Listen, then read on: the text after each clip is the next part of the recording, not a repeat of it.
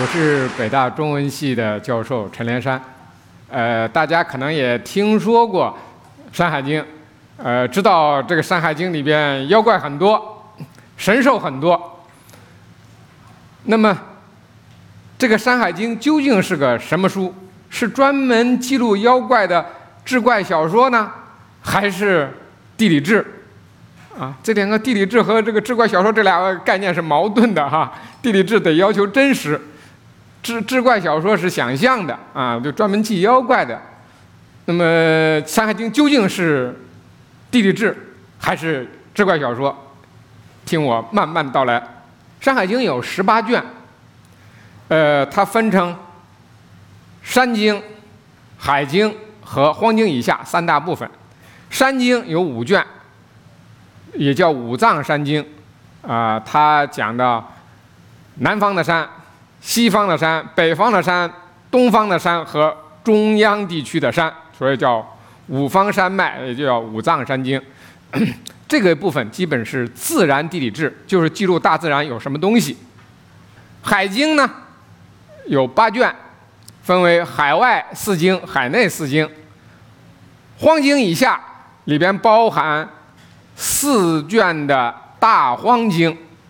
啊，大荒东、大荒南、大荒西、大荒北啊，这个还有一个单独一卷叫《海内经》。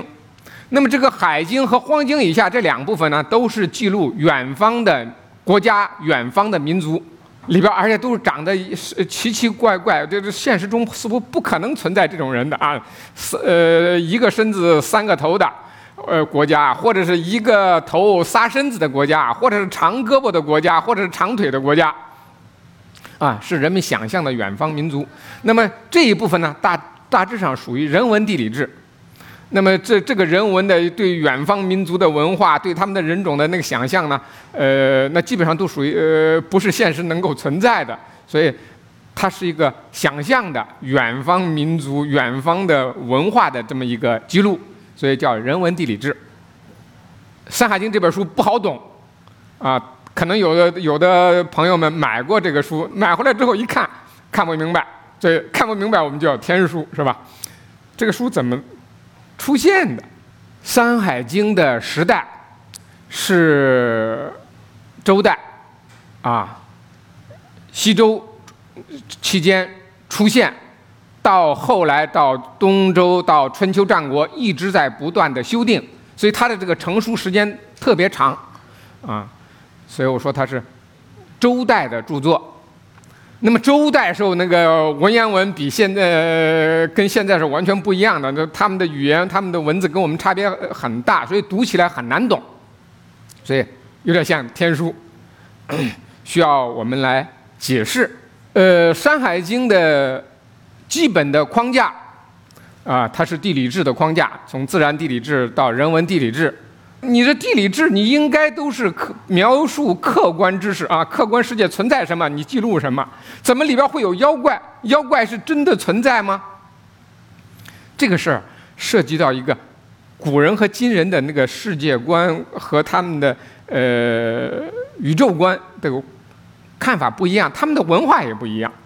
呃，古人是普遍信仰宗教的，所以他们的文化人士很多就是巫师。那些巫师是能够沟通天地、沟通神和人之间的。那么那些巫师，他们看见的世界跟我们正常人是不一样。他们可能会出用用我们现在医学的呃观点看，他们呃会有幻觉，啊会有幻视，会有幻听，会看见一些现实不存在的东西。他确实他觉得他看见了。我们今天说那就是你出现幻觉了。可是当事人认为那是真的，所以他们那些。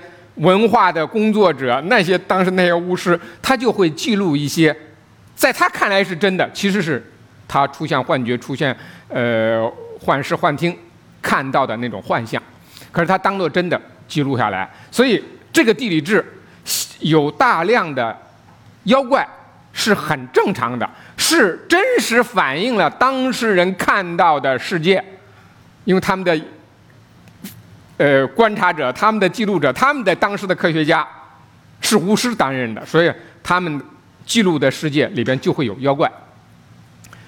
但是《山海经》里不全是妖怪，它有一些不是妖怪，比如这个类就是一个。《山海经》第一篇叫《南山经》，《南山经》里边啊，呃，有一座山叫这个禅园之山。这个禅园之山啊，有一个怪兽，说它的形状啊像狸猫，当然呢，它背上呃那个有有这个毛，其实就是鬃毛。你看这上面画的一圈毛，像狮子头似的啊。名字叫类，啊，这个这个类的，咱们从来没听说过这个名字。古代那那套命名系统，动物命名系统，现在呃没有完全传下来，所以我们不能确定这个这个类究竟是哪一个动物。《山海经》继续描述说。自为牝母，牝是母的野兽，母是公的野兽。说他自己既是公的，又是母的，就是雌雄同体了。大家有点动物学知识都知道，这个高级动物，你像像这种那个四条腿的、那到处跑的这种动物，它不可能，呃，它是没不存在这个雌雄同体的这种情况的。而且说它的功能更奇怪，说它。食者不妒，吃了这个类的这个肉啊，人就不会嫉妒。你看这那不会嫉妒，这挺好的啊，那那能治疗就心理疾病是吧？凭什么这么说？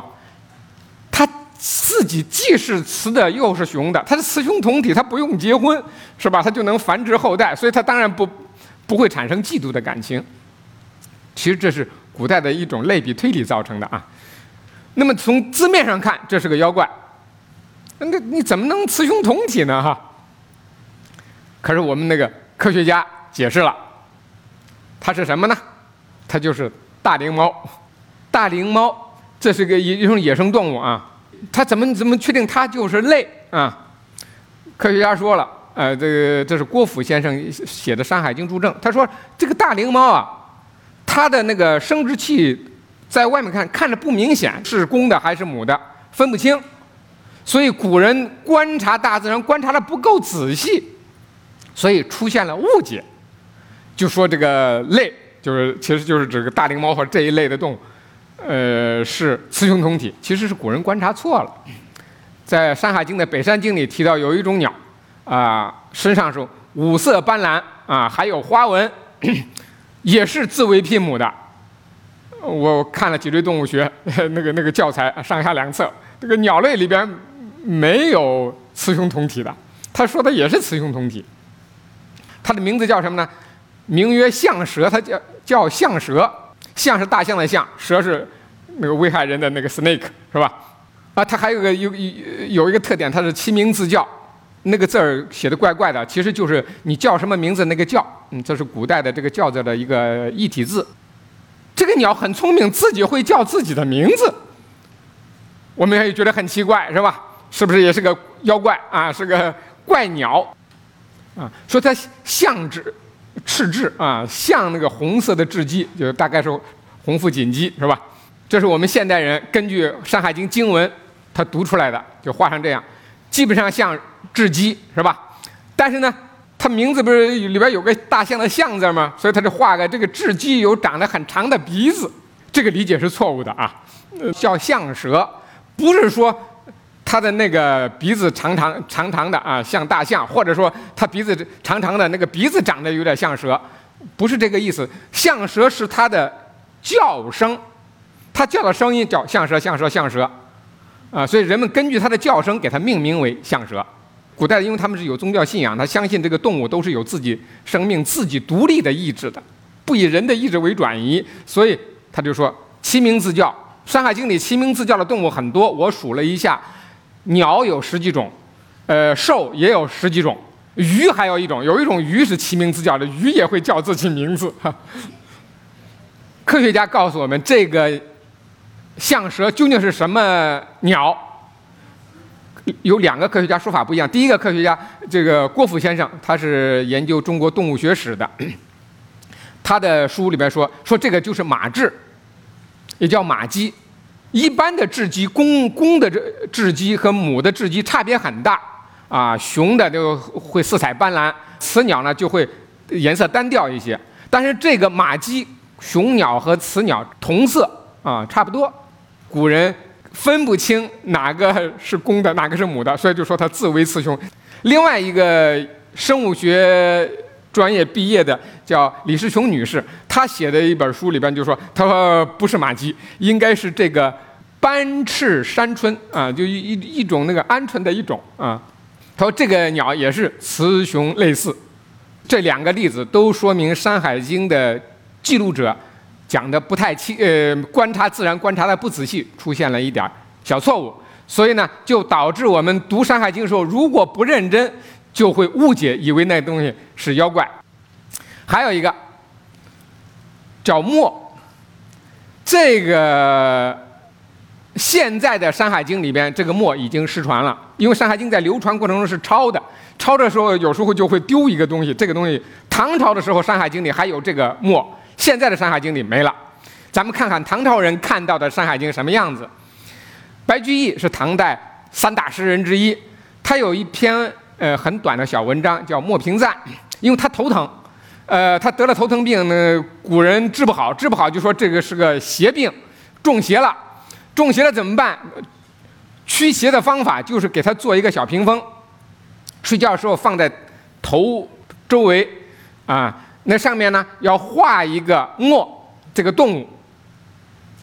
画上它的形形状，然后呢，据说这个东西墨能够辟邪，因为他画了个屏风上画了个墨，所以就叫墨屏。《山海经》的原文是这样：他说南方山谷中有兽，曰墨，有一种野兽叫墨，什么样子？象鼻，大象的鼻子；犀目，犀牛的眼睛；牛尾，牛尾巴；老虎爪子。四个动物拼成了一个新动物，这太奇怪，这肯定是妖怪，是吧？从字面上看是妖怪，其实也不是。为什么？那个时候的动物分类学技术不太发达，他们不会使用科学的术语来描写这个动物长什么样啊，它的那个鼻子是是什么啊？它鼻子有多长、多长、多宽，是吧？他不会用这套科学术语，他完全是用比喻的方法啊。很像大象的鼻子，很像犀牛的眼睛，很像牛尾巴，很像老虎爪子，对吧？它都是用大家熟悉的东西来比喻这个没有见过的，呃，或者很少见的、很珍惜的现实那个那个那个动物。所以我们不能把它，你看，你说这是是一看这个字面的意思，说它就是几个动物拼合起来的，那就错误了。那么下边说。呃，人亲其皮避瘟，我们睡在它这个墨的皮上就可以呃消除瘟疫。然后呢，把它的图呃呃样子画在墙上，它就能够辟邪。那么它这个描述准确不准确？我们古代有墨吗？喜欢动物的小朋友可能会看过电视啊，有马来墨，有美洲墨。马来墨在马来西亚的，美洲墨在美洲呢，我们中国没有啊。那我们我们这个《山海经》这个墨是那个墨吗？中国古代是有墨的，青铜器里有墨，看看那个图像啊，它的鼻子是不是比较长啊？鼻子长长的，所以说它那个象鼻有点像吧？描述的还比较准确是吧？牛的尾巴短短的啊，它的尾巴也短短的，虽然那个不是那呃牛尾巴比这还长一点，但它尾巴还是短的。犀目，眼睛像犀牛的眼睛，也也很小是吧？脑袋那么大呢，眼睛不大。虎足有问题。青铜器里铸造出来的这个墨是这个蹄子，它是食草动物，它不是老虎爪子。老虎是食肉动物，是爪子，它它是蹄子。就我们古代是有墨的，《山海经》对墨的描述基本是正确的，呃，只有虎族那个四个描述，只有虎族这个不太准确啊，其他大体上是准确的。所以《山海经》里边很多不是妖怪的东西。是因为古人描述不准确，或者他的语言被我们误解造成的，呃，造成的我们理解好像《山海经》里面都是妖，都是妖怪，其实不是的。但是呢，大家总体的感觉说《山海经》是个讲妖怪的书，也对，《山海经》里提到怪的东西很多，当然我们要注意，它不一定都是怪啊。比如这个《南山经》里边，这个园艺山上有怪兽啊，多怪兽、怪鱼、怪蛇、怪木，怪木就是怪树。树有什么好怪的？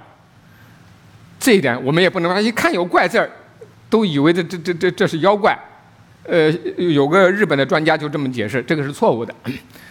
古人最早注解《山海经》的人叫郭璞，郭璞注说这一部分啊，说《山海经》提到大量的时候，所谓的怪兽、怪鱼、怪蛇、怪木，都是不知道名字，因为他古人的活动范围有限，他要到那个全国各地的山上去看，看到一些奇怪的呃一一些动物没有名字，没有名字怎么办？嗯，他没办法，他就称作是怪木啊，呃，怪兽、怪鱼、怪蛇、怪木了，所以不能看见《山海经》有怪字儿，都以为那那是妖怪啊。《山海经》的真妖怪，我得举例子啊。这是青丘之山上有一种怪兽，这个怪兽其状如狐而九尾，形状像狐狸，但是长九条尾巴。这肯定不是描述错误，而是故意的，是可能是巫师看到了这种东西，然后他就记录下来了啊。说九尾狐，这个妖怪为什么大家要记住这个妖怪？因为。其音如婴儿，它的发叫声像婴儿的哭声，婴儿会有哭声，我们会会有同情心啊，就想去照顾照顾孩子。你一去坏了，就会被吃掉。为什么？他那个声音是骗人的。呃，其音如婴儿，能食人，它是吃人的。这边要了命了，是吧？他记录下来就是防止大家被伤害。还有一个怪羊，啊，这个怪羊，呃，它在哪儿呢？在鸡山上活动。所以这个其实它不叫怪怪羊啊，形形状像羊，但是大家注意没有？你看它图像里边，它的脸上是是空白，它没眼，它的眼睛没长在头上，长在哪儿呢？找一找，在后背上。对，其目在背，眼睛长在后背上，它叫伯夷，伯夷啊，它长它不光是眼睛长的位置不对，它还九条尾巴，四只耳朵。它这个耳朵是四只的啊，你看到，这上面画了三只，呃，有一只在背背后呢啊，这边画了三只，呃，其实是四只耳朵，九条尾巴，所以这是个想象的，呃，或者是看错是那个巫师们呃出现幻觉记录的这么一个怪兽。这个妖怪呢有什么好处？他们说配之不畏，佩戴上它的皮毛，呃，或者它那个羊角诸如此类，佩戴它它这些东西，人就会变得。毫不畏惧，英勇无畏，啊，能提高人的勇气。大家记录妖，古人记录妖怪最重要的还是表达他们的价值观，啊，从下面两个动物这个怪物能看出来，一个呢是这个叫邹鱼或者叫邹吴啊，在《海内经》里边叫邹吴，在其他地方书里边都叫邹鱼。说这个野兽呢。大小像老虎，身上五彩碧具，啊，五种颜色都有，而且它的尾巴特别长，比身子还长，名字叫邹吴，啊，这个东西骑上，一天能跑一千里，啊，日行千里，所以有科学家解释，这个是千里马，呃，我觉得科学家的解释我很佩服，但是这个这一条我我不接受，为什么？马我是确实能跑千里，问题是马。死活它也不能描述的描述它像老虎是吧？古人也是画成像老虎的。我推测它大概是西伯利亚虎啊，或者咱们中国叫东北虎，国际上叫西伯利亚虎。这个老虎比我们中原原来的那个老虎个头要大很多。北方人不认识啊，从临时国呃北方的某个国家逮到了一个这个西伯利亚虎送来了，送来这到中原这把它养起来之后，你得喂它呀，喂它吃的。动物被训时间长，被圈养时间长了之后，它就不吃那个活食了，它就只吃你个切好的肉，它吃。所以古代有有描述啊，说是那个外国进来了这个这这个这个动物之后，放到皇帝的那个呃动物园里，那么据说它有个特点，说它是不食生物，不吃活着的东西，不吃活食，只吃死的。所以古人就相信这个老虎。这这种怪物，它有道德，它有仁爱之心，舍不得吃有生命的东西，所以古人就对这个东西啊特别崇拜，对这个邹吴或者邹鱼很崇拜，所以他们就想象它能跑一千里，所以他想象它是有仁爱之心的。其实我们今天看来，是一是它有那个，呃，它就是训练被被圈养时间长了，丧失了野性，吃不能吃那个野生东西了，呃，活着的东西只能吃死死食了，所以出现了。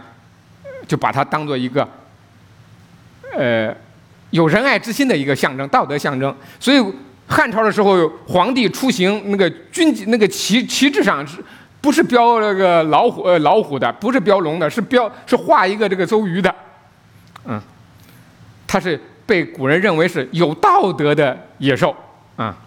还有一个有道德的动物是一只鸟，凤凰。哦，我没打错字啊，这个凤凰这个字，那个这个黄字上面没有这个括，没有那个外圈的那那那一圈是吧？这是最古老的凤凰的那写法。啊，后来我们给这个黄字上面也加了一个框啊。这个凤凰在哪儿呢？在南山经里边有一个丹穴山，就在广东。这个丹穴山上有一只鸟，像鹤，形状像仙鹤，身上也是五彩耳纹啊，有五五种颜色。它身上有五种花纹，头上花纹叫德，翅膀上的花纹叫义，就是道义、正义。然后呢，后背上的花纹叫礼，就是礼节、礼仪。英文鹰就是义愤填膺的鹰，就是胸部啊，胸部花纹是仁爱，腹部的花纹叫信，诚信。说这个鸟啊，饮食自然，它也不吃有生命的东西，不吃虫子啊，不吃小小动物，饮食自然。这个自然是自然之气，就是吃空气的。嗯，自己唱歌，自己跳舞，它一出现，天下安宁，天下太平。这说。这个凤凰鸟是社会安定的一个预兆，可是经过我分析，凤凰鸟本身是代表这个社会基本道德。你看五德具备，那意味着什么？意味着古人相信，当五德具备的凤凰鸟出现的时候，也就是其实就是整个社会所有的成员都具有良好的品德的时候。整个天下就安宁了，这表达的是古人的一种世界观、一种价值观。有了道德，才能保证社会平安、社会稳定。这是代表了大家对美好生活的向往，是吧？好，最后我讲 这个，我们为什么喜欢《山海经》？现代社会。经济高度发达，我们科学也发达，我们大家都会关注着实际的利益，哪些是真实存在的，哪些是呃不是真实存在的，我们我们不能呃不能相信的啊，我们要区分哪些是真的，哪些是假的，这样之后我们才能够呃更好的呃达到经济目的，是满足我们的物质需要。我们都成了房奴啊，成了教育之奴，大家都整天盯着钱，是吧？这样之后，我们的生活，我们的大脑就处在一种很巨大的这个压力之下，呃，那么这时候呢，我们需要大脑放松一下，需要超越于日常常规，能够，呃，让我们的大脑轻松一下。所以，读《山海经》，读《山海经》里的神话，读《山海经》里的怪兽，可以解放我们的大脑，可以让我们的思想，让我们的整个精神放松。能够轻松，能够愉快，但是呢，只管只问轻松，只问愉快，那么你会不会就导致我们那个放弃了科学精神？不会的。人类学家列维斯劳斯说过，人的大脑有两种状态，一种状态叫野性的状态，一种状态叫驯化的状态。驯化状态的时候，人类会发明科学，会发展科学，发展经济，啊，但是呢，在野性的状态的时候，我们会创造艺术，会创造。呃，艺会创造艺术，会创造神话，啊，会发明电影，会发明游戏。所以这两种状态都是必须的。只有处在人的大脑交替出现这两种状态的时候，我们的人生才能完满，我们的生活才能幸福。所以，我们今天学习山读《山海经》，从中间享受一下野性的状态。是有利于我们身心健康的，有利于有了身力呃身心健康，我们才能够更好的发展科学。所以学习《山海经》跟学习科学是相辅相成的。好的，我就讲到这儿，谢谢大家。